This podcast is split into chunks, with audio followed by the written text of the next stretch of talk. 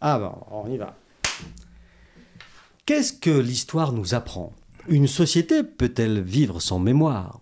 En cette semaine du 8 mai, je vous propose un voyage dans le temps dans l'histoire récente du Chablais. Mon invité du jour a enseigné justement l'histoire des années durant au lycée Anna de Noailles à Évian.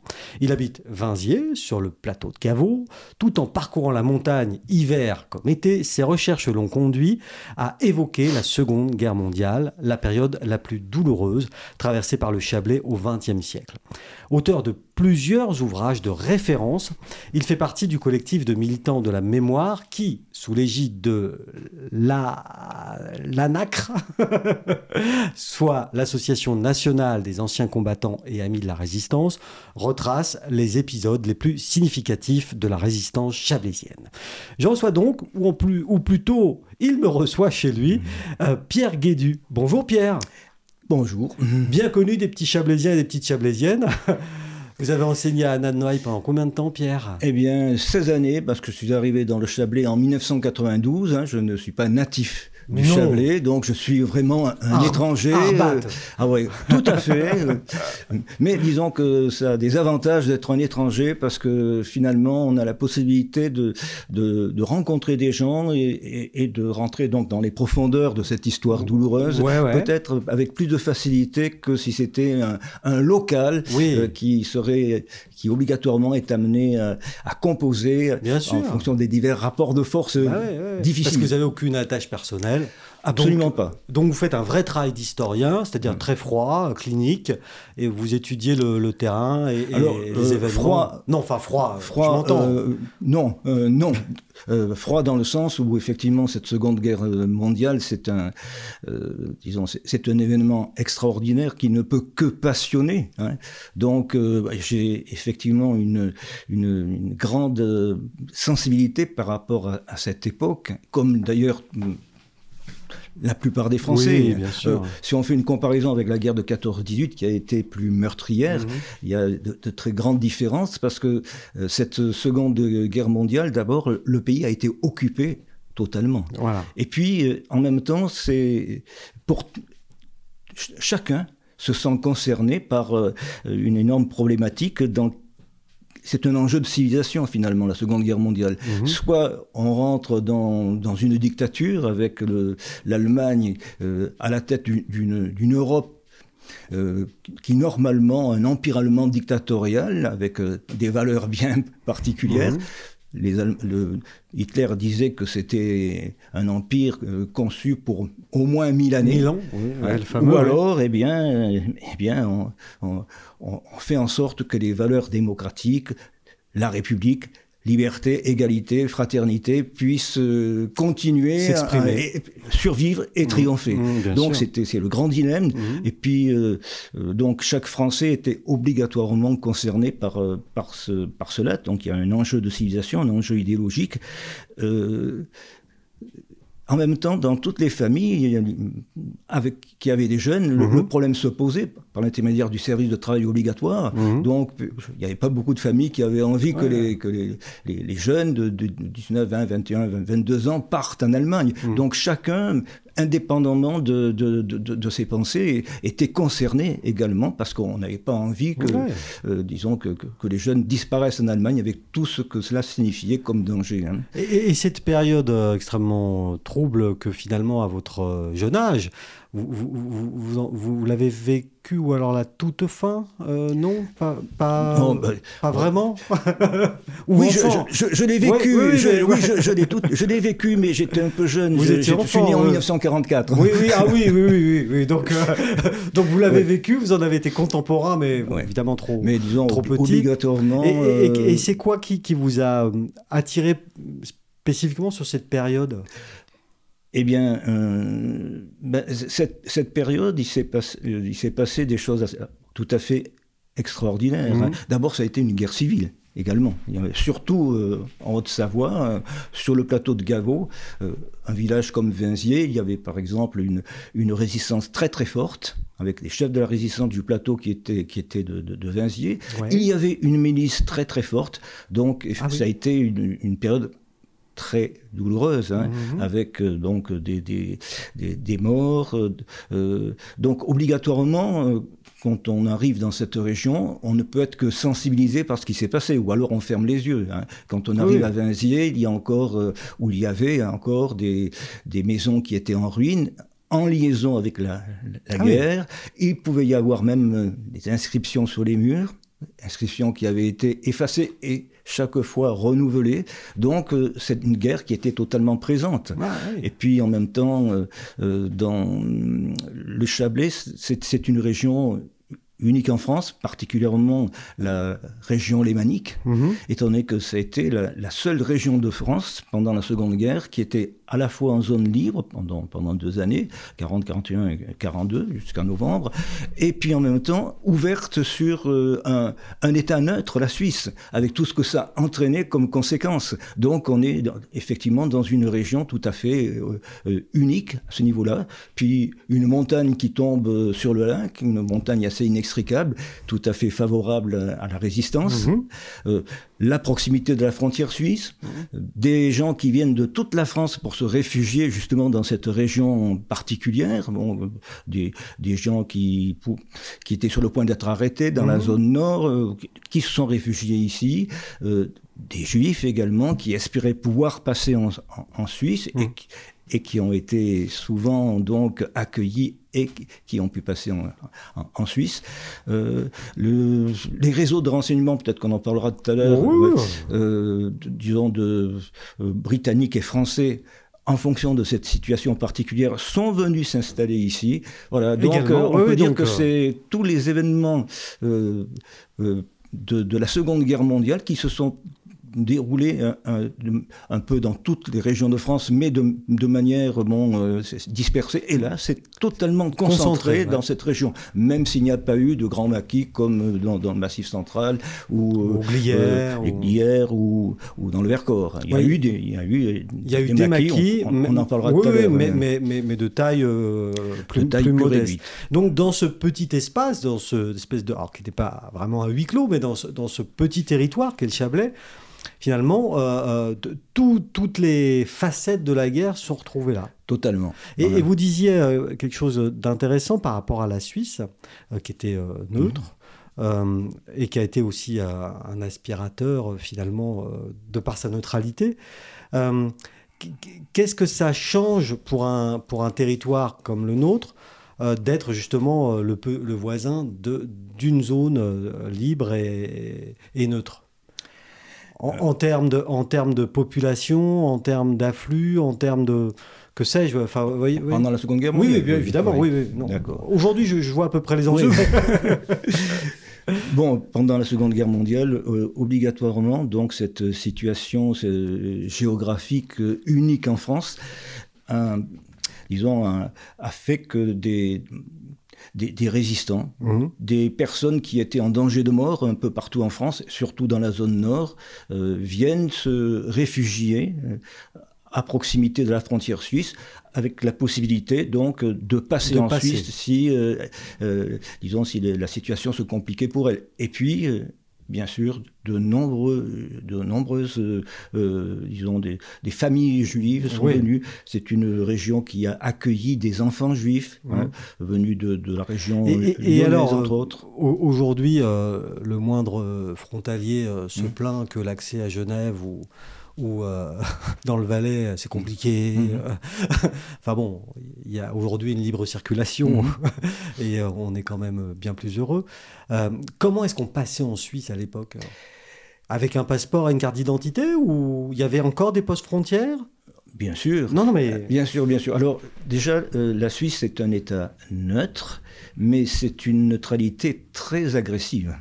Elle défend sa, neutralité euh, avec euh, les armes à la main. Ah oui. Et c'est une neutralité euh, qui est à placer entre guillemets, quelquefois. Étant donné que le, vainqueur, d'une certaine manière, qui contrôle l'Europe mhm. jusqu'en, disons, 44, 45 Jusqu'en 44, puisqu'en 44 ce n'est que la libération du Chablais, c'est en août 44. le vainqueur est très très très présent. Hein. Donc les activités commerciales de, de la Suisse sont en grande partie tournées vers l'Allemagne. C'est un pays neutre, mais où l'argent a toujours une grande signification et, n'a pas d'odeur. N'a pas d'odeur. Et n'a pas d'odeur. On est bien d'accord. Donc, euh, euh, et en plus de ça, disons que euh, l'État fédéral suisse avait davantage de sympathie pour l'État français, mhm. hein, l'État français du, maréchal Pétain, voilà que pour les résistants. Oui. C'est-à-dire qu'un résistant qui allait en Suisse pouvait être arrêté. Je donne un exemple. Ah tout, mais alors, et, c'est pourtant la fin de la guerre. Hein, nous sommes en, juillet 1944. On sait, tout le monde sait que l'Allemagne. Y est, c'est fini là.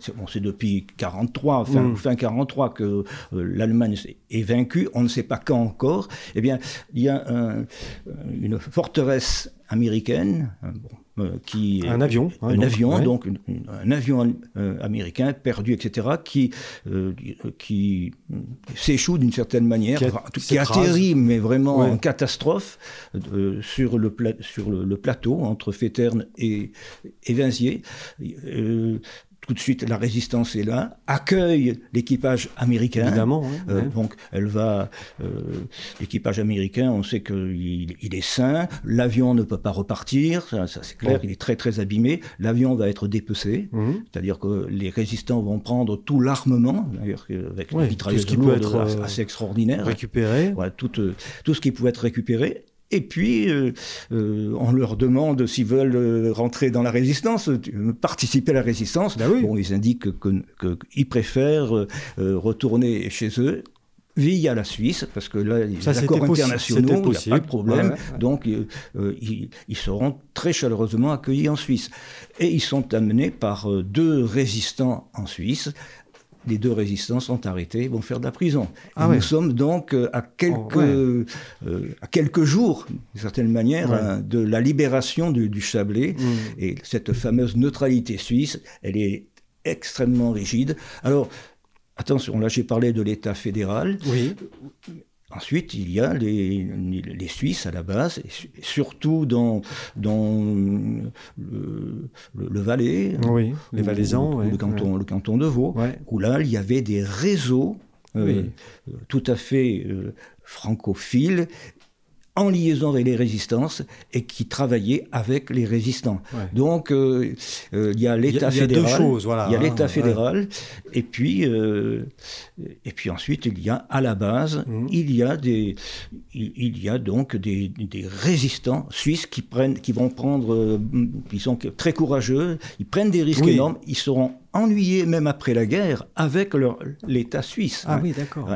Ah oui, c'est. Non, non, mais c'est. Je donne, tenez qu'on parle de la Suisse, je donne un autre exemple. Euh, André Zenoni. André Zenoni, c'était le maire de Saint-Jean-Golf, c'était donc euh, un résistant célèbre qui était, qui était responsable d'un grand réseau de, de, renseignements hein, mhm. euh, français et qui a fait des, énormément de passages entre la Suisse et la France. Bah, Saint-Jean-Golf, là, pour ça. À la fin de la guerre, donc la guerre était terminée. Il a été appelé en Suisse, euh, donc il y a eu un, procès. Bon, il n'a pas été, c'était pas, c'était pas très méchant, mais il a été condamné pour avoir passé en fraude des marchandises illégales. Mmh. Euh, euh, on ne parlait pas d'armes, il a, il a, passé des armes, oui, oui, mais il a passé des, marchandises, il a, il a passé des, des médicaments, voilà. donc il a été condamné. Et il a fallu que ce soit le général Chaban-Delmas à l'époque, euh, qui viennent et qui euh, d'ailleurs euh, proposent à la Suisse de, disons, de, payer les, amendes, et cela donc après la guerre, après, la, fin de la guerre. Voilà. Donc ah on, voit que, que cette situation, disons, de neutralité de la Suisse, elle est un peu particulière. Elle est un peu particulière. Faire la différence entre l'État fédéral et ce qui peut se passer avec des Suisses qui vont vraiment aider la résistance. La population euh, valaisanne, vaudoise. Peut-être pas l'ensemble de la population valaisanne, mm. parce que euh, l'ensemble de la population suisse était davantage favorable à, l'État français du maréchal Pétain. Bon, la France, jusqu'en 42 à 80% était pétainiste. Hein. Et le, bon, la Suisse était peut-être encore plus pétainiste que la France. Oui, mais les Suisses ont ceci d'extraordinaire, c'est que euh, eux, ils sont très pour la loi et l'ordre. Et du coup, bon, bah, à l'époque, euh, Pétain était euh, le représentant de mm-hmm. l'État, était l'État français. Mais ce qui veut dire aussi que pour les Juifs qui passaient en Suisse, ce n'est pas parce qu'ils arrivaient en Suisse qu'ils étaient sauvés. Il fallait qu'ils soient pris par un réseau suisse, amis, deux juifs suisses qui s'engageaient à les prendre euh, sous leur euh, protection financière, entre autres. C'est-à-dire qu'ils étaient pris en charge totalement et l'État suisse n'avait donc euh, rien à débourser de ce côté-là. Ce qui veut dire que ceux qui passer en Suisse, euh, disons, sans être accueillis de l'autre côté, et qui n'avaient pas la, chance d'être pris en charge mhm. par un réseau, pouvaient finir dans un camp d'internement. Ah et hélas, de, un nombre assez important de, de réfugiés suisses, récupérés donc par euh, le, la police euh, suisse, a été, disons, reconduit de l'autre côté de la frontière mhm. et donc confié, entre guillemets, aux soldats et douaniers allemands, avec tout ce que ça signifie. Là, on, imagine.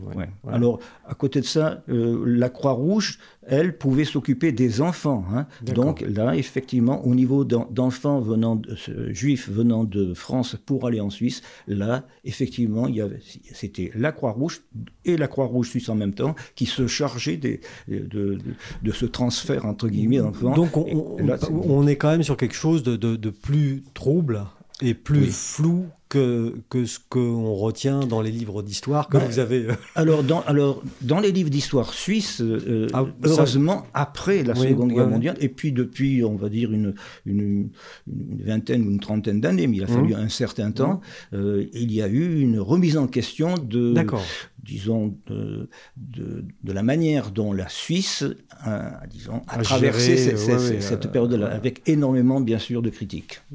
Non, mais c'est bien. À, un moment donné, il faut aussi euh, faire son bilan et son autocritique. Donc, on se rend bien compte que, que voilà, passer en Suisse, c'était pas euh, la liberté euh, assurée. Non, et d'ailleurs, par exemple, un des, des chefs de la résistance. Donnez-le-moi, je vais le montrer à la caméra. Dans le vol d'abondance, voilà. Cyril Lazare, euh, un, itinéraire tout à fait, tout à fait intéressant.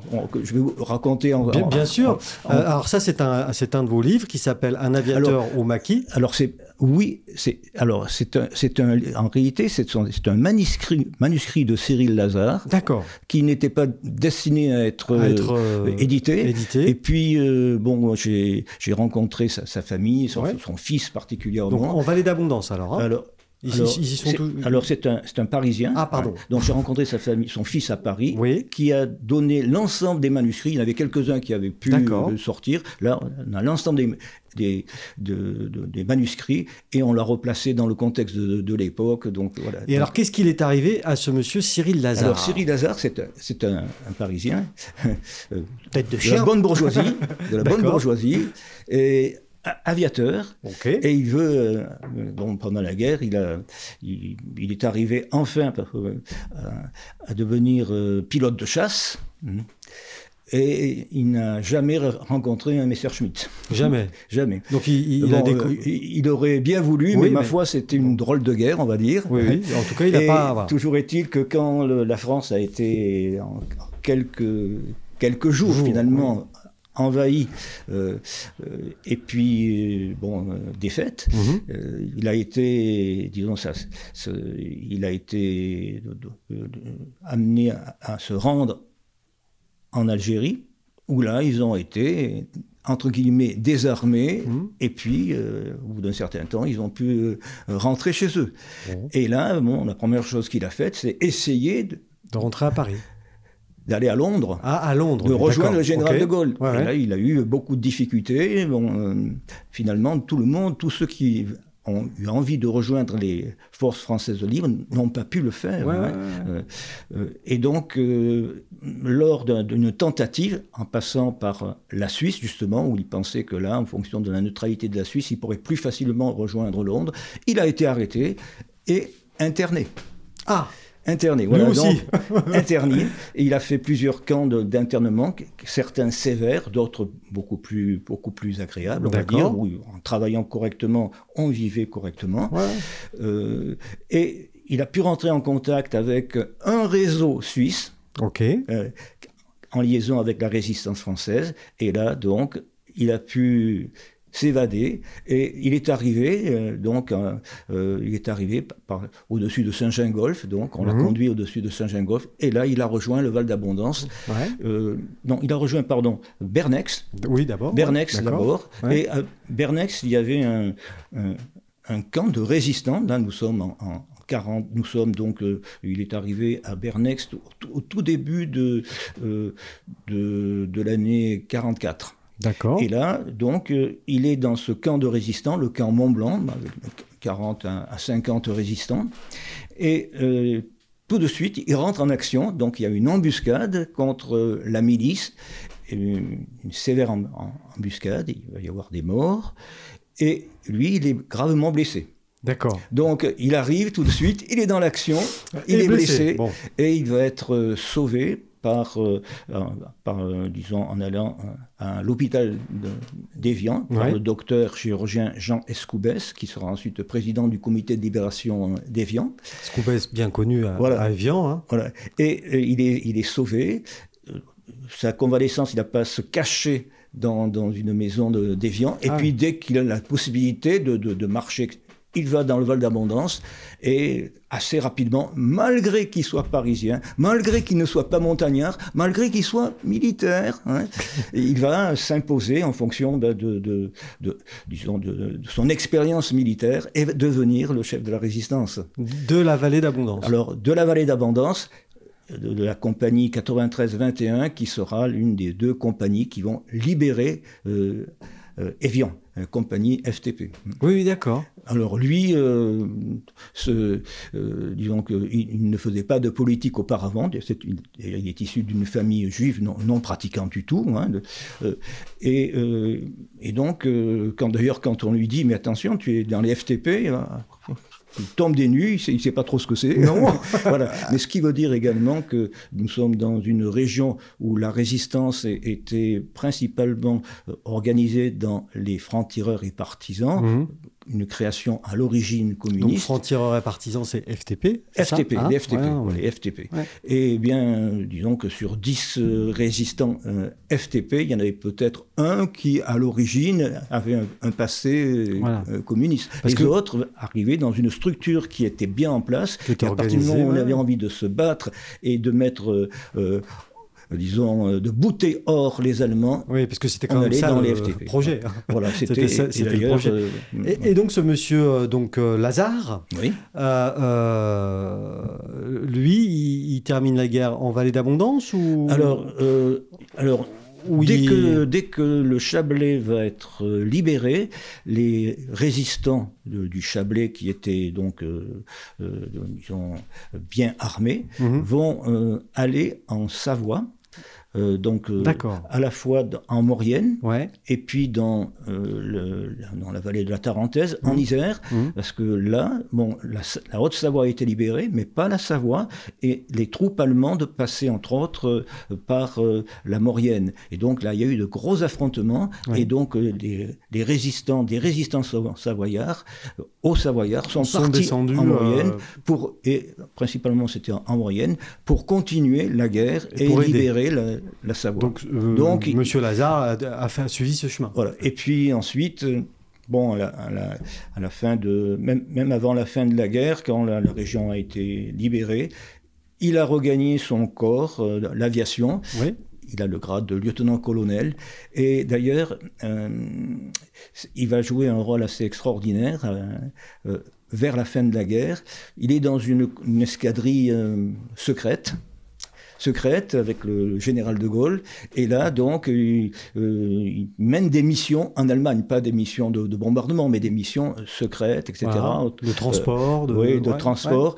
Et également au procès de Nuremberg, c'est lui qui va euh, euh, piloter l'avion qui va amener François de Menton, François de Menton qui est un, un personnage emblématique de, de la Haute-Savoie. C'est un juriste, euh, prof de, euh, prof de droit, Mhm. euh, peut-être qu'on en reparlera tout à l'heure, qui va devenir ministre de la Justice Oui. du général de, de Gaulle dans le gouvernement. Et il l'emmène à Nuremberg pour, euh, le- témoigner, pour le procès, alors, pour... alors, il en- voilà, pour, c'est, lui qui emmène donc des, D'accord. des, des juristes, Oui, oui. en tout cas des, Ah des- gens, donc comme François de Menton, Mhm. pour euh, euh, prendre en charge le. Donc il a continué son travail. il a- il a trava- Mais alors, il est dans une escadrille tout à fait particulière. Voilà. D'ailleurs, taisons-nous, on ne sait jamais. voilà, donc, euh, voilà un personnage. Et c'est, curieux parce que. Et alors, pardon, mais comment vous avez euh, euh, eu vent déjà de, de- de ces manuscrits? Euh, Où Comment vous, vous avez découvert ça? D'abord, Cyril Lazare, disons que dans le Chablais, il n'a pas fait que se battre. Ah Ah, vous Il prenez, a- votre, vous a- prenez votre air mystérieux, là. il a Pierre. rencontré euh, une agent euh, de liaison D'accord. d'Evian, qui était la, la fille du pharmacien résistant d'Evian. Et ma foi, euh, euh, ils se sont plus que rencontrés. Ah. Il va l'épouser. Ah. Et il va, bon, il va passer sa, sa vie à Paris ensuite, mais il vient régulièrement donc euh, dans, à à Évian, dans, dans le Val d'Abondance. Et euh, d'ailleurs, il est enterré à Évian. Et puis, il y a, il y a aussi quelque chose d'assez extraordinaire, qui, et qui est peut-être unique en France. C'est que ce- ce- cet homme a eu des, des relations tellement extraordinaires avec ces, ces hommes, pourrait-on dire, en tout cas Mhm. les résistants, Oui, oui. qui ont mis du temps pour l'accepter, étant donné qu'il n'était pas, il n'était pas, C'était pas, un local. ouais, Voilà. Euh, Que euh, quelques années après, une dizaine d'années après la fin de la guerre, et, ils se disent, on, on peut pas. On peut pas continuer à être dispersé un peu parce que les résistants venaient. Bon, il y avait quand même une bonne base qui venait de, de- de- qui était du Chablais. oui, oui. Mais Il y avait des Parisiens, il y avait des gens qui venaient un peu de partout. Euh, donc, euh, on va refo- refonder notre compagnie, la 93-21. Et donc, ils ont refait cette compagnie en se rencontrant plusieurs fois par, euh, par année, et entre autres lors de, de commémorations dans le Val d'Abondance, à Évian. Et, euh, mais c'est pas une, c'est une compagnie, ils, ils ne- n'estiment pas être des anciens combattants. D'accord. Ils disent, nous sommes, nous avons combattu. Bon, la résistance, bon, les forces françaises euh, euh, de l'intérieur et les forces françaises libres, donc, ont libéré avec les alliés la France. Mais nous, on continue à être des, à être des combattants. Si, euh, si on a combattu, c'est pour des valeurs. Mhm. Celles, entre autres, du Conseil national de la résistance. Mhm. Et euh, bon, ce qui se passe, bon, c'est un certain nombre d'années après la guerre, Ouais, ouais. euh, nous inquiète. On, on estime que ces valeurs euh, ne sont pas toujours respectées. D'accord. Donc ils sont inquiets et ils disent qu'ils sont- des combattants de la démocratie, des combattants donc toujours pour que le Conseil national de la résistance, les valeurs du Conseil national de la résistance se perpétuent. Suivent Voilà. bien le plan. Voilà. Donc, euh, donc ils se rencontrent, ils font un peu le, le point de la situation, ils participent aux commémorations, ils prennent la parole. Ouais. Donc c'est une unité et il y a une immense amitié Ouais, bah, entre eux j'imagine. qui- ouais. Ah. qui, qui va se perpétuer jusqu'à la, mort, hein, autour Des- de 70 ans de, Cyril Lazare. Ah, D'accord. Et donc, euh, Monsieur Lazare, lui, il a donc écrit et laissé des, des traces à Alors- droite à gauche. euh, Alors, euh, disons qu'il il a écrit, il y a des discours de, de Cyril Lazare, D'accord. Euh, donc on connaît des... euh, bon, on sa- moi, je suis rentré en contact avec sa famille hein, Ouais, à Paris. à Paris. Euh, on est bien sûr en contact avec de nombreux... On était en contact parce que maintenant ils sont tous décédés. hein. Mmh. Euh, le dernier que je l'ai, il est décédé, Monsieur Di Barbara, il a décédé il y a quelques années seulement. Mhm. Euh, donc, euh, on a pu être en contact avec tous ces hommes Oui, qui donc- ont fait la, la libération de- du Val d'Abondance, enfin d'Évian, Mhm. et qui ont vécu avec Cyril Lazare. Ils estimaient que, d'ailleurs, ils sont, quand on les, quand on les entendait, ils disaient J'étais jeune, j'étais encore un enfant. Il a fait de nous des hommes. Ah, Parce ouais. qu'en même temps, c'était un humaniste. Oui, oui, oui, Hein, c'était Oui, c'est un personnage qui est important. voilà, alors, hein, ça. vraiment. Et, et- et- et, évidemment, vous parlez de la libération dans la vallée d'Abondance, mais qu'est-ce que c'était l'occupation dans la vallée d'Abondance, finalement? Alors, ça représentait quoi? Alors, il y a l'occupation. Alors, l'occupation, nous sommes dans une région qui n'est pas stratégique pour les Allemands. Hein. C'est un cul-de-sac. Hein. Euh, il y a la Suisse à côté, bon, ils ne craignent rien de la Suisse. ils comptent sur leurs amis suisses pour les protéger de ce côté-là, euh, finalement. Oui, oui si, j'ose dire. Oui, d'une certaine manière, oui. Mais enfin, disons en faisant, en, sachant que euh, au début de la guerre, ils avaient un plan d'occupation en, quelques jours de, de la Suisse. Hein. Ah oui, oui. Donc, si voilà, donc il, il fallait, il ne fallait absolument pas que, que la Suisse puisse, euh, euh, disons, être indépendante, mhm. vraiment. Mhm. Donc, elle est finalement totalement encerclée euh, par, par l'Allemagne. Hein. Il y a cette seule fenêtre, cette cette ouverture pendant, pendant deux ans mm. euh, de la France sur la Suisse. Mm. Mais euh, on n'est pas dans une zone stratégique. voilà, ce n'est pas un endroit où il, y aura, euh, disons, des, des, des, régiments de blindés, etc. Non, les, les, forces vives de l'Allemagne sont, pendant toute cette période, mm. la, plus grande partie des forces allemandes en 40 à partir du, mmh. de, juin 41, hein, l'opération Barbaros. À partir donc de, fin juin euh, de, 40, euh, 41 euh, jusqu'à oui jusqu'à 44, mmh. la plus grande partie des forces se trouve sur le front russe. Donc finalement, la vraie force d'occupation, si j'ose dire, pendant la guerre, c'est la milice. Alors, c'est des Français contre des Français. Alors, je vais prendre un exemple. Alors, l'exemple, bon, dans le Val d'Abondance, il y avait des douaniers allemands, mmh. il y avait des patrouilles allemandes qui pouvaient passer. Tout de même, Mais disons qu'elles passaient principalement dans, dans, dans la vallée elle-même, avec quelques des contrôles, etc. Mais euh, il, y a, il y a rarement eu des, des affrontements à part le 17 euh, juin 1944, là, euh, il y a une embuscade qui est tendue par euh, la résistance et qui euh, euh, donc un combat très très, très sévère avec des, des, morts de part et d'autre. Euh, d'ailleurs, un, des chefs de, de, la résistance du Val d'Abondance, Calixte Burnet, sera tué pendant, pendant ce combat. Mais à partir du 17 juin, quelques jours après, les Allemands ne reviennent plus dans le Val d'Abondance. Le Val d'Abondance a été libéré en premier, donc à partir de, de à partir du, du, 20 juin à peu près. Mais disons que les forces allemandes se trouve principalement en bordure du Léman. Alors pour notre, pour notre canton d'Evian, et mmh. puis pour Tonon également, mmh. bon, pour Evian, il y a à peu près 850 Allemands. Mais attention, dans ces 850 Allemands, il y a 250 euh, Allemands qui sont des, soldats, des douaniers. Euh, il, y a, euh, il, y a, il y a des SS, il y a, bon, ah oui, y a, quand même, il y a la Gestapo. ils sont très très bien structurés. Hein. il y a quand même y la c'est-à-dire les services secrets. tout est organisé. toutes les Mais ce qui est essentiel, euh, c'est que Evian, euh, c'est une ville bien particulière. Hein. Euh, c'est une ville qui a des structures hôtelières incroyables. 48 mhm. hôtels. À l'époque à, l'époque, avec des, palaces. le, splendide, bon, le Royal. Hein.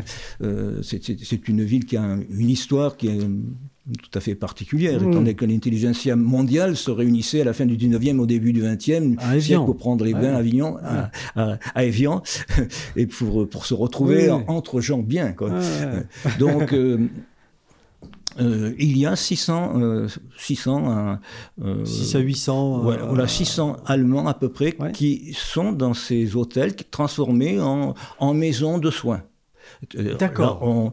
Donc on accueille à Tonon, c'est la même chose. On accueille donc des soldats qui viennent principalement du, front de l'Est, qui, qui, ont été soit blessés, soit qui ont été, qui, qui sont fatigués, et donc ils sont en, euh, ils sont bien, ils sont bien soignés, et ils sont là pour euh, reprendre des forces. Mais parmi eux, il y en a qui sont effectivement blessés, et puis il y en a qui, qui sont avec leurs armes hein, et qui sont prêts, et souvent, et souvent des, des nazis vraiment, et qui, et qui sont prêts à aller jusqu'au bout. D'accord. Donc voilà une donc, 800 à 850 Allemands. Donc mm. Evian et, et, Tonon étaient un peu donc une, une, zone pour eux de, repos. Tout, comme Paris pendant l'occupation était une zone de même fête. S'il y avait, même s'ils avaient leur propre police, leur propre Gestapo, leur, leur euh, euh, il y avait des, mais disons que c'est pas c'est pas une région où il devrait y avoir des affrontements euh, brutaux. Hein. Et donc la, la, la, vallée d'abondance, hein, c'est un peu une principauté dans le Chablais, on le mhm. sait, hein, de, toute façon de tout mhm. temps. mais déjà à l'époque, c'est le premier morceau du Chablais libre. Oui, parce que alors parce que à partir donc il y a cette fameuse embuscade hein, où il y aura au mois de juin alors le 17 juin c'est ça voilà donc cette embuscade elle se trouve à, euh, un endroit euh, au carrefour de la route d'abondance et de, de, Bonnevaux à peu près par là. Donc c'est un, endroit qui, a été bien euh, disons à la solitude à la solitude. C'est là, c'est comme ça que ça s'appelle. Oui, tout à fait. Mon cher Pierre. Tout à fait, tout à fait. euh, oui, donc le, nom porte bien, disons, la, configuration géographique. c'est un endroit qui était idéal pour pour, euh, pour une embuscade. Euh, pour l'embuscade. Donc à partir de cette époque-là, le, le, Val d'Abondance est libre, c'est-à-dire que libre dans le sens où il n'y a plus, plus de, présence allemande. Il n'y a plus de douanier allemand, il n'y a plus de présence allemande. Alors ça va entraîner des conséquences bien particulières, étant donné que de partout des résistants vont affluer.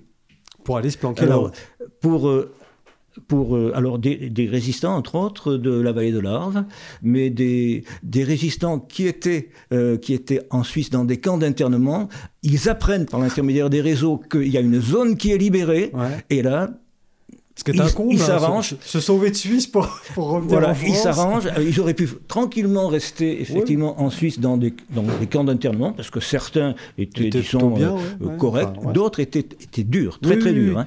Donc, donc, du coup, ça crée un appel d'air. Il va y avoir un, appel d'air et mhm. des résistants venus de, de, ah de partout, pourrait-on dire, principalement de la veille de l'Arve, certains venant de Suisse, entre autres, il y avait des, des, des résistants jurassiens qui avaient été emprisonnés en Suisse, et ce qui fait qu'on se trouve avec une concentration assez incroyable de résistants dans ce Val d'Abondance. Il y avait déjà deux compagnies qui étaient en place. Il y en a une troisième pas très pas très contrôlable, ce qu'on appelle la Brigade Rouge Internationale. Oh mon Dieu, ça fait euh, peur ça. Voilà, avec entre autres pas mal d'étrangers ah, euh, internationaux, bah, au, sens entre autres où il y avait pas mal d'étrangers et des Russes qui, qui, ah. qui avaient été donc euh, qui s'étaient enfuis de camps de concentration. Hmm. D'accord. Et qui étaient très très très durs. Très hein, un, qui a une réputation, hein, il fait peur à tout le monde, le fameux Nicolas. Ah Nicolas. Donc, Heureusement, c'était pas Vladimir. et, alors, bon, ça, j'ai bien compris. Vladimir, je pense, euh, n'aurait pas apprécié Nicolas parce que un un Russe qui a passé une partie donc, euh, disons euh, de, de, sa vie en France, on va mhm. dire, pendant la, résistance, il a obligatoirement été en, liaison avec des résistants français, des Français, et peut-être bien que ce n'est plus un personnage fiable quand il arrive, ah. quand il retourne en Russie. Nicolas, d'ailleurs, après la fin de la guerre, a disparu. On ne sait jamais ah. ce qui lui est arrivé. On n'a pas eu de nouvelles. Peut on pense qu'il est retourné en Russie, toujours est-il qu'il a disparu. Mais on voit. voilà. Mais ce Nicolas est... un personnage assez extraordinaire parce que c'était un, guerrier très très très dur, hein, vraiment. il y a des images de lui assez, assez, incroyables. Des images, des photos? Alors non, on n'a pas, pas, de photos. On parle de lui, par exemple, il y a eu une, embuscade sur le pont de, la douceur que tout le monde connaît. Bah, bien sûr. il y a un résistant français qui est, qui les Allemands sont de l'autre côté euh, de, de la rivière, donc rive, rive, gauche de la rivière, les résistants sont rive droite, et puis il y a un, résistant français qui est, qui est blessé, donc euh, euh, il avait un fusil mitrailleur, un fusil mitrailleur en général, on est couché. Oui. Hum. Là, il prend le fusil mitrailleur. Nicolas. Et il, hum. il court sur le pont. Ah oui et il arrose les Allemands qui s'enfuient. Ah, c'est Rambo. Voilà, c'est Rambo, totalement. C'est Rambo, totalement. voilà. Donc, en tout cas, il a cette réputation. D'accord, d'accord. Donc c'est une légende. Voilà, tout à fait. Il y a d'ailleurs un tel mythe qu'on le voit de, partout. Euh, euh, Nicolas est passé par là, il a, il a, il a tué des gens. Oh. En réalité, sa compagnie n'est jamais passée par là. Voilà, tout c'est un croque-mitaine. Oui, c'est le croque-mitaine, exactement.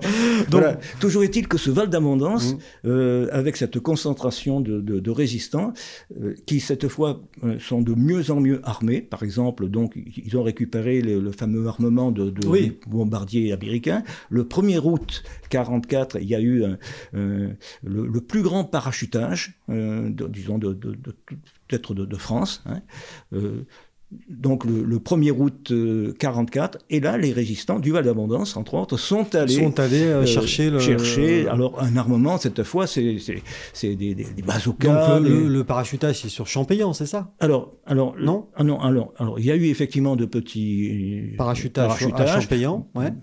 là, mais c'était bien c'était avant, là c'était en, en, 43 entre autres. Mais là c'est un très très gros pareil. il a, il a eu lieu le 1er août 44. Oui Ouglière. Ouglière, qui ah, était, bon, les, Allemands n'y étaient plus à ce moment-là. Donc un énorme parachutage. Alors cette fois, c'est pas uniquement des quelques fusils mitrailleurs, des, des, pistolets mitrailleurs, etc.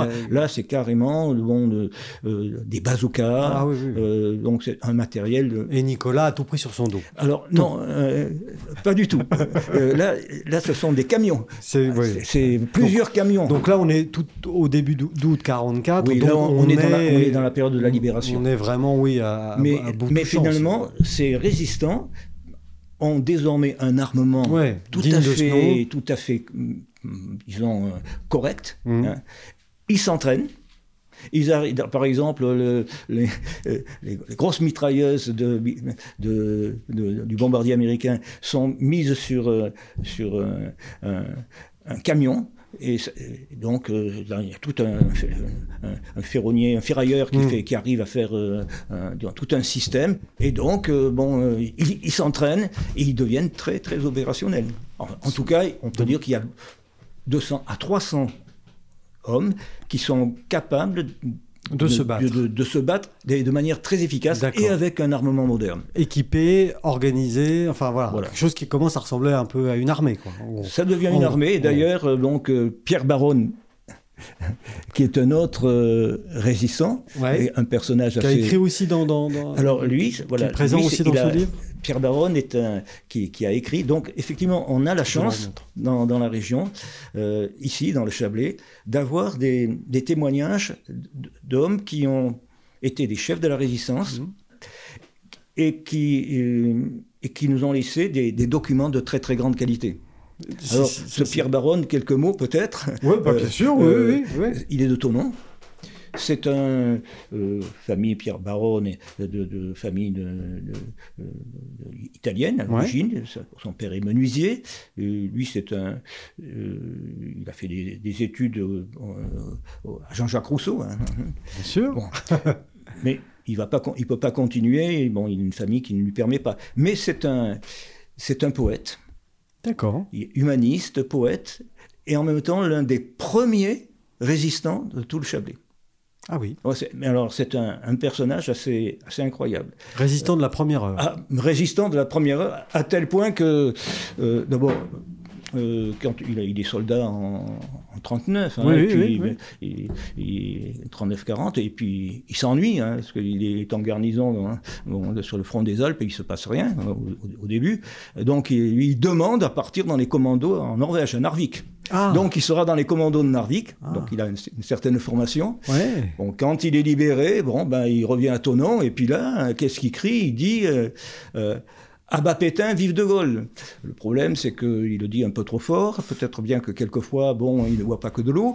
Euh, en plat Oui, ça, oui. Pitonon étant une petite ville malgré tout. voilà. Et donc, euh, bien sûr, il va faire de la prison. Euh, il récidive. Mm. Alors, carrément, donc, il, va, il va faire plusieurs camps d'internement de plus en plus durs pour terminer, disons, dans, au bagne, ah.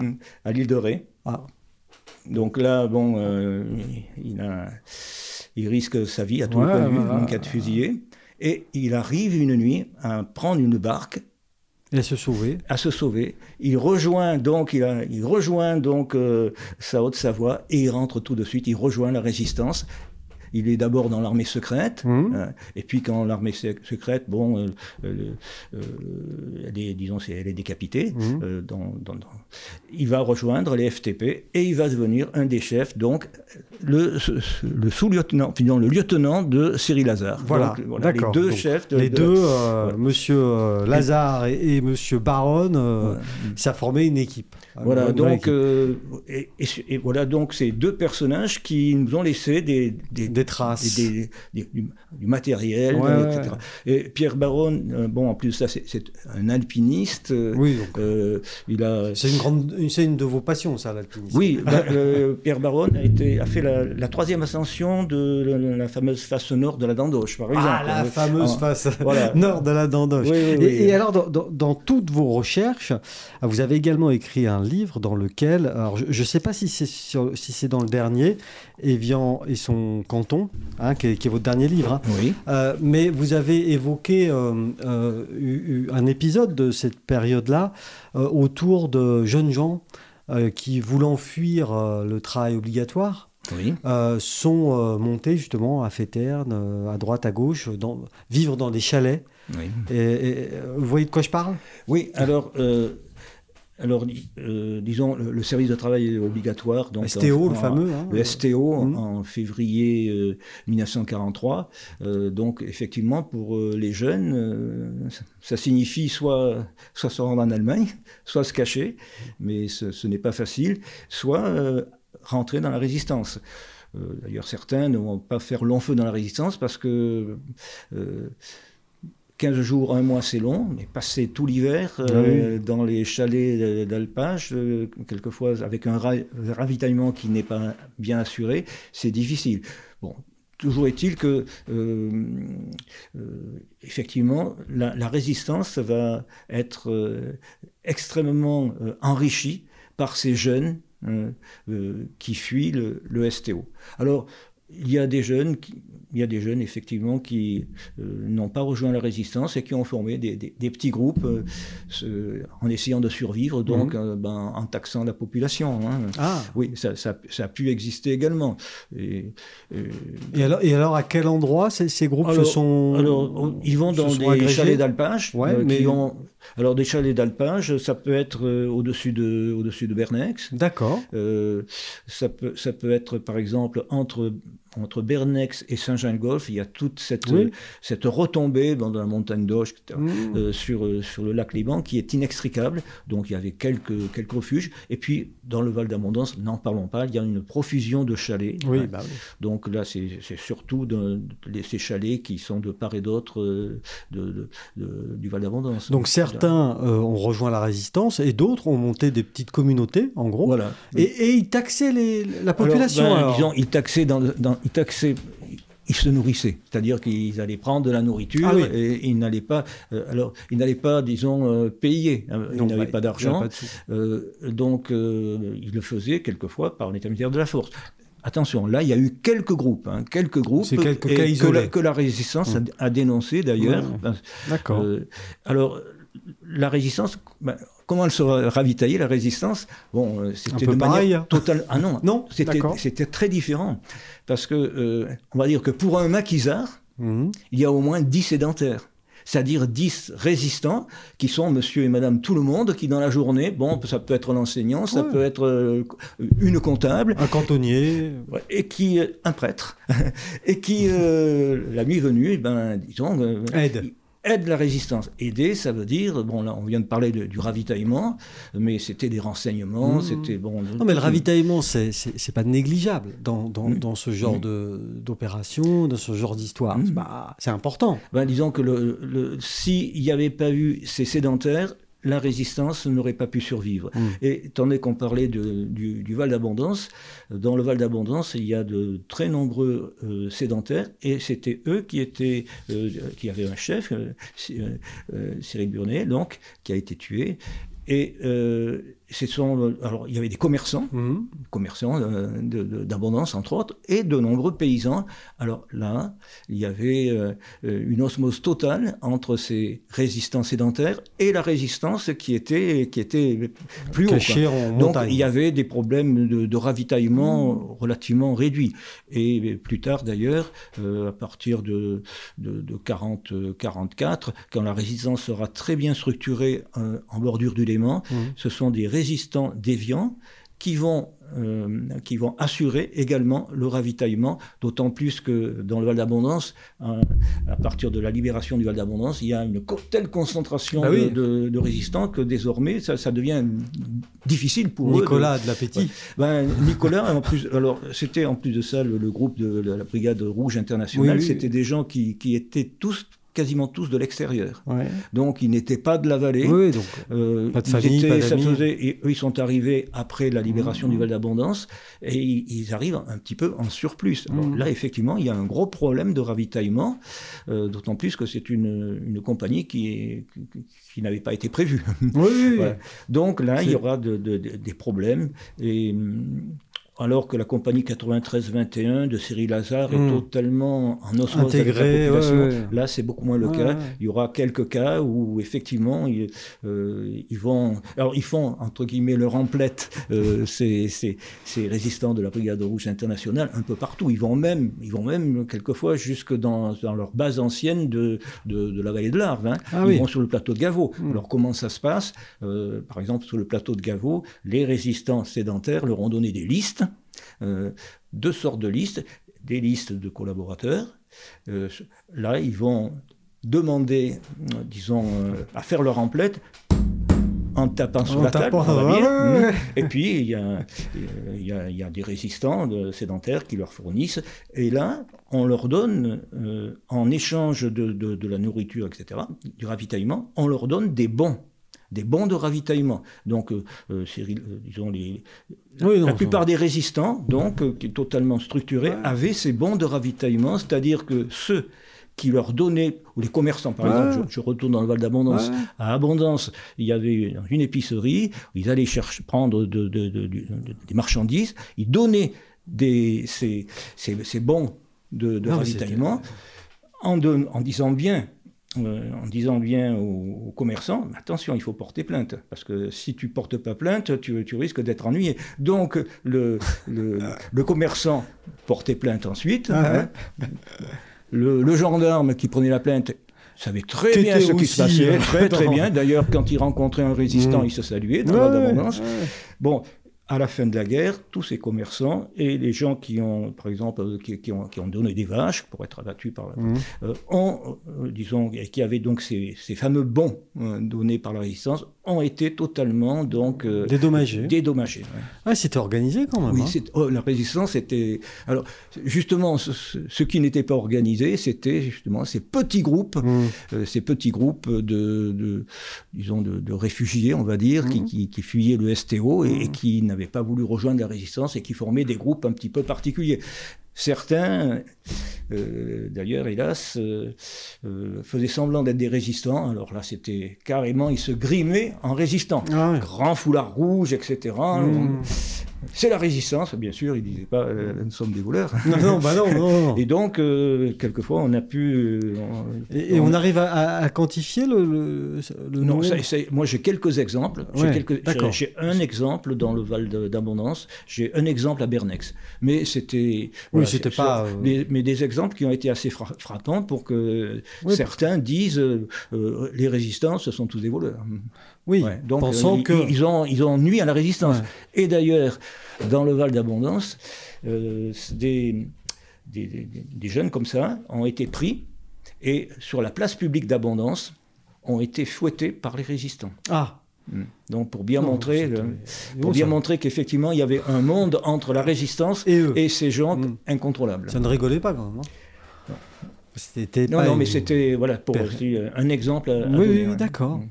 Euh, donc, euh, on voit que finalement, euh, sur notre beau Chablais, il s'est passé des choses, évidemment, euh, extraordinaire, dans une période extraordinaire, il se passe. Alors, extraordinaire, entre autres, alors ça, ça se sait euh, beaucoup moins. Et en fonction de la situation de géostratégique du, Chablais, des services de renseignement euh, internationaux se sont euh, organisés, bon, bien sûr partout en France, mais entre autres, principalement au, début, dans cette zone qui leur permettait, peut-être, si la, situation devenait un peu trop chaude, de passer en Suisse. Alors, il y a euh, le fameux euh, réseau de renseignement britannique, Buckmaster. D'accord. Buckmaster, donc, est un euh, réseau de renseignement. Il a, c'est un réseau qui est européen, donc il a une branche française, et le, la branche française de ce réseau est commandée par un certain Gaston Cusin. Alors, qui est Gaston Cusin? Eh c'est l'ancien responsable de toutes les des douanes de toute la région, principalement de Saint-Gingolf. Ah oui. Et euh, alors ça, bien avant, bien avant la guerre. Mmh. Ensuite, il va monter dans la hiérarchie, il va devenir un des principaux responsables de la douane française. Et entre autres, pendant euh, euh, la guerre d'Espagne, hein, donc à partir de 1936-1939, il va jouer un rôle assez incroyable. C'est Gaston Cusin est ami de Jean Moulin, ah. Jean Moulin, c'est pas n'importe qui par ici, étant donné que c'est l'ancien sous-préfet de Tonon. Qui Il avait donc ses propres réseaux. On commence à voir Jean Moulin, Gaston Cusin. Euh, Gaston euh, Cusin va faire passer un nombre considérable d'armes de la France vers, euh, vers l'Espagne républicaine. Et quand je dis des armes, c'est, ça peut être des tanks, ça peut être des avions. donc c'est par son réseau, réseau de, discret, hein. réseau de, de, de, douaniers, il arrive à les faire passer. Mmh il a été appelé euh, le roi des contrebandiers. Ah, bah, alors voilà. voilà. Donc euh, voilà pour l'originalité de ce réseau Bugmaster. Si, peut-être autre chose quand même, ce réseau Bugmaster avec euh, la complicité de la résistance chemin de fer, résistance Banque de France, va s'emparer de l'or qui restait de la Banque de France. Ah. Alors, la, Banque de France n'était plus à Paris, elle était à côté de Clermont-Ferrand, à, mhm. Chamalières. Et là, 37 tonnes d'or, 37 ah tonnes, alors par petits morceaux, hein, passent donc de Chamalières euh, euh, par Évian.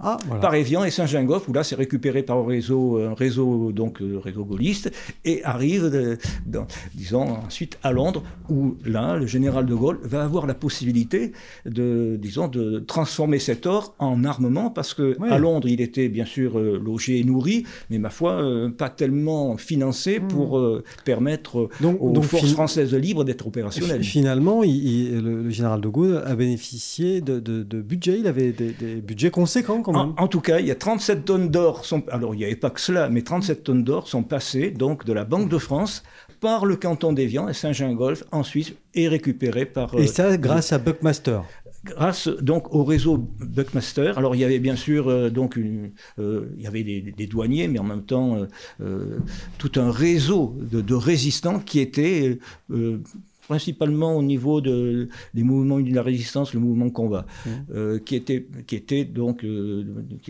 en charge de ce réseau euh, Buckmaster. Alors, il y a un autre réseau, pendant qu'on y est, c'est le réseau Brutus. Alors, le réseau Brutus, lui, c'est du, du, BCRA, donc de, de Gaulle, hein. et, et, là aussi, c'est particulier, étant donné que le chef, celui qui va devenir le chef de ce réseau euh, Brutus.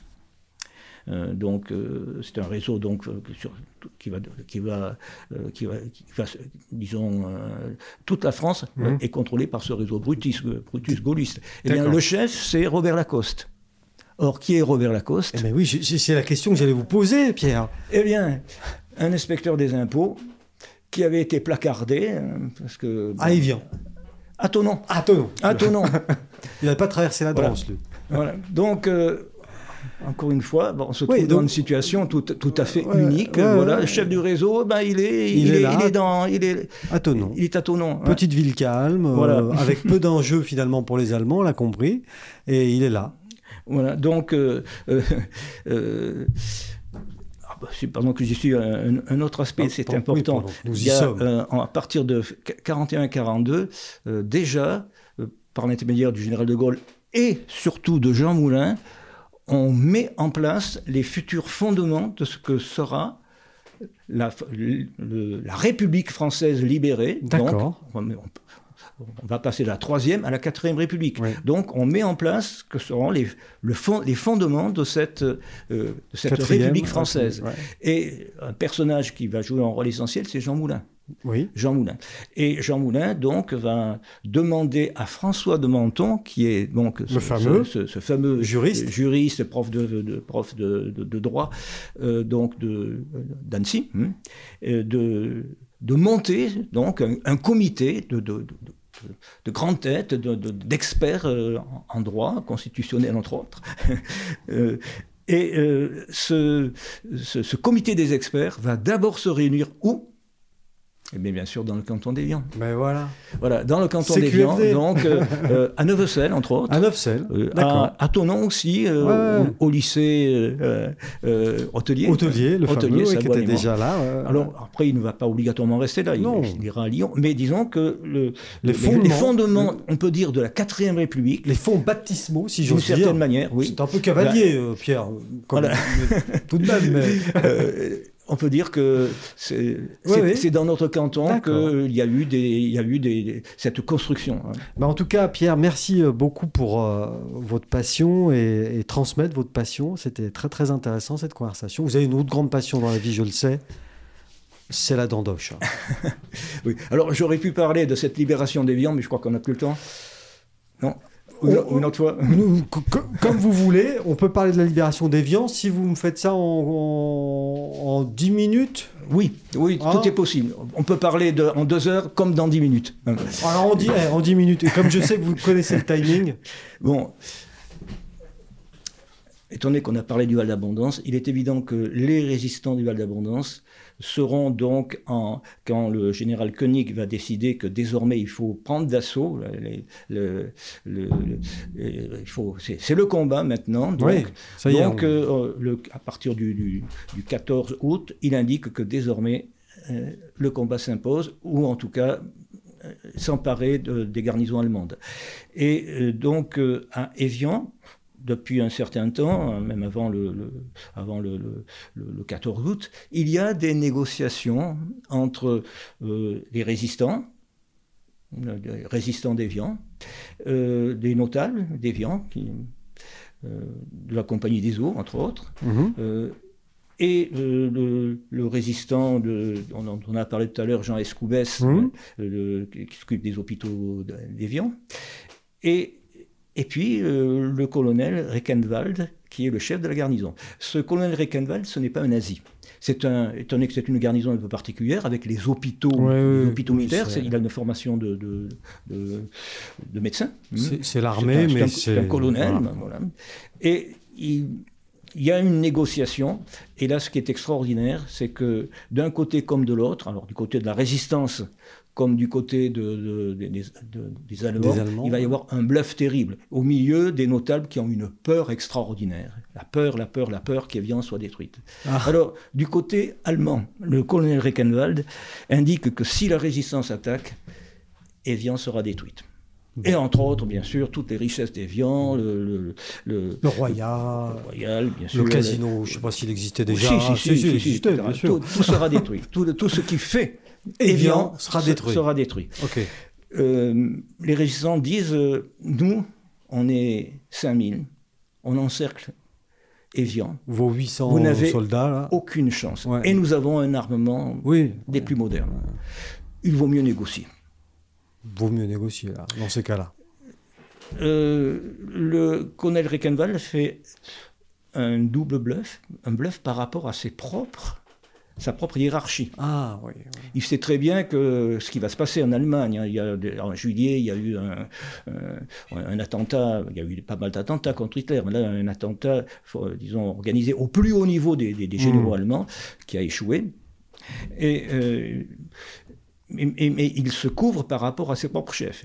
Et il indique, une lettre assez, euh, un rapport assez extraordinaire, il indique que, en fonction du nombre de résistants qui encerclent Evian, il est impossible à ces hommes de, sortir. faire en sorte qu'il y ait un rapport de force, disons, favorable. Il demande qu'une division blindée vienne pour libérer Évian. Libérer Évian d'une certaine manière. Et il indique il faut que tous les hommes de 16 ans à 60 ans partent en camp de concentration. Ah ouais. Une, une ru- brutalité Ah totale. oui.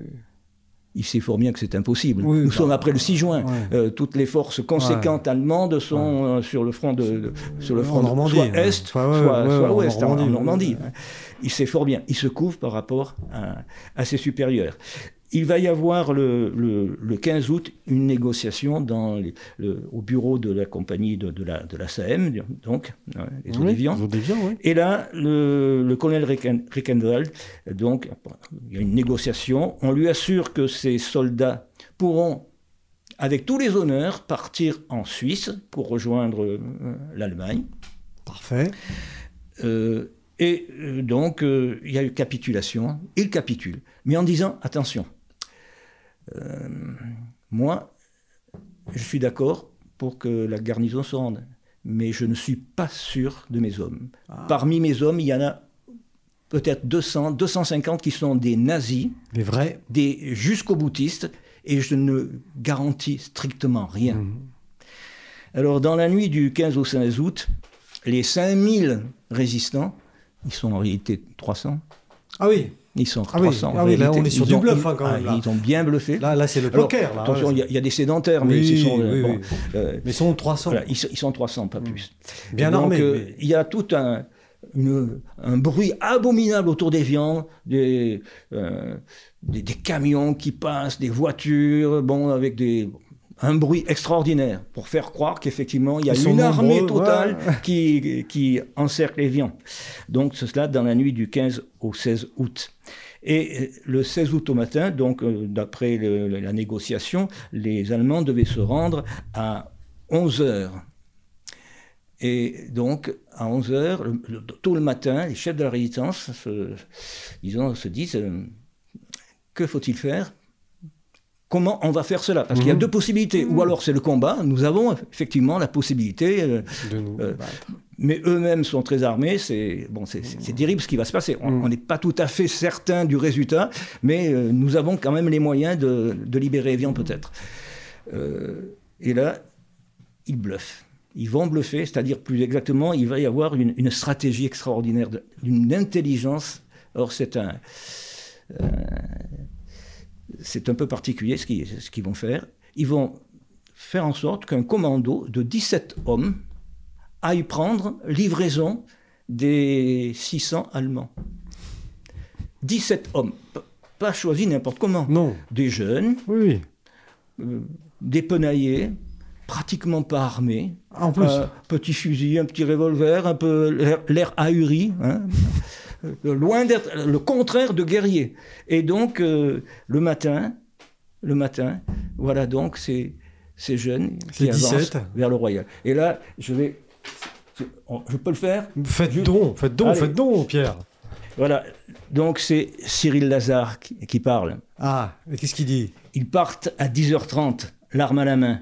Imaginez un instant cette poignée de garçons, plus ou moins bien vêtus, pratiquement sans entraînement, dotés d'un armement ridicule, montant affronter et prendre livraison de 500 soldats entraînés, armés, disciplinés. Imaginez la quantité de courage nécessaire en une telle circonstance. Aux fenêtres, des mitrailleuses. En l'air, les hirondelles dans le ciel bleu. Au ventre, la peur. Que font les Allemands? Ils voient arriver ces 17 jeunes, ils se regardent, ils se mettent à rigoler. Il est conspu, mais se battre avec, avec eux, c'est dérisoire. Ben oui. Et finalement, étant donné qu'on leur avait donné l'ordre, ils ne voulaient pas suivre cet ordre. Mais là, eh bien, ils vont se rendre, étant donné qu'ils sont assurés de partir en Allemagne. Ouais. Et c'est comme ça qu'Evian est tombé.